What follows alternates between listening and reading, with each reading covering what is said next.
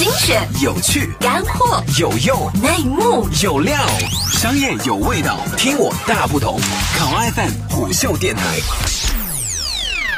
大家好，这里是虎嗅电台，欢迎收听，我是浩南。自从 OPPO、vivo 的线下优势越来越明显，很多品牌也开始重视线下渠道的建设。今年以来，包括华为、小米、金立等都在纷纷发力。对于这些品牌来说，线下渠道早已经不是一个单纯的终端销售出口，而是一场场巷战。打响每一场战斗的前提，就是品牌对各自一线销售人员的战前培训。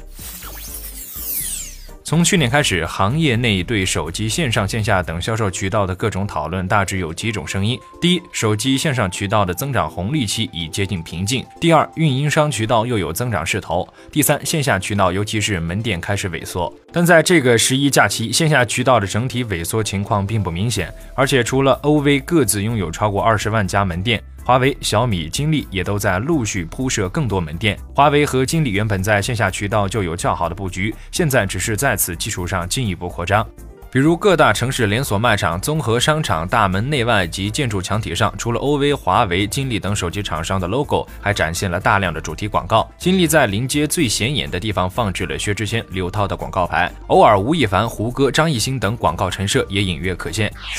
十一期间，很多三四线城市的手机渠道俨然已经变成各品牌的主题色抢夺战，绿蓝黄白充斥着大街小巷，似乎将线下销售变成了一场颜色之战。而除了从视觉上霸占你的思维，一旦进入店内，手机销售人员之间的暗战的第一步就是对潜在客户的抢夺。这种争夺在连锁卖场里更为有趣。首先会是在价格上给出一定优惠，如果价格也不能打消顾客的疑虑，销售人员多数情况就会拿出另外的一款产品做对比，继续介绍。另一个方式就是心理暗示，销售人员在介绍过产品的各种性能优点后，还不止一次引导向对面楼体的巨幅广告牌观看，讲述能请来这么多大腕明星助阵，源自品牌强大的实力。不过，能够影响线下手机销售情况的不仅仅是销售人员，还有店面装修、陈列、广告、营销手段等多个因素。就像 OV 之后，越来越多的手机厂商开始注重代言人模式，名人所能带来的粉丝效应，与销售人员的话术交相呼应，对手机品牌来说也是要素之一。智能手机已经不再是高档消费品，而是呈现出快消品的明显特征。随着消费者对手机产品认知以及需求的变化，单纯依靠线下销售人员用套路抓住顾客心理，已经很难收到成效。未来几年，手机线下渠道之争会成为一场对各品牌综合实力的考验。